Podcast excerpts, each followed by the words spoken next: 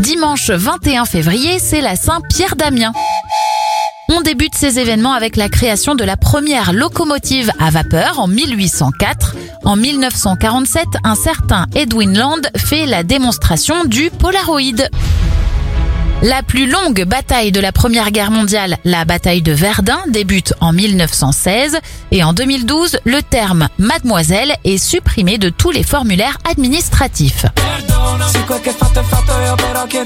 Anniversaire au chanteur Tiziano Ferro, il a 41 ans, 38 pour Mélanie Laurent et l'actrice Jennifer Love Hewitt a 42 ans. On termine cette éphéméride avec un générique culte, celui de l'émission Une famille en or, dont la première diffusion remonte à 1986.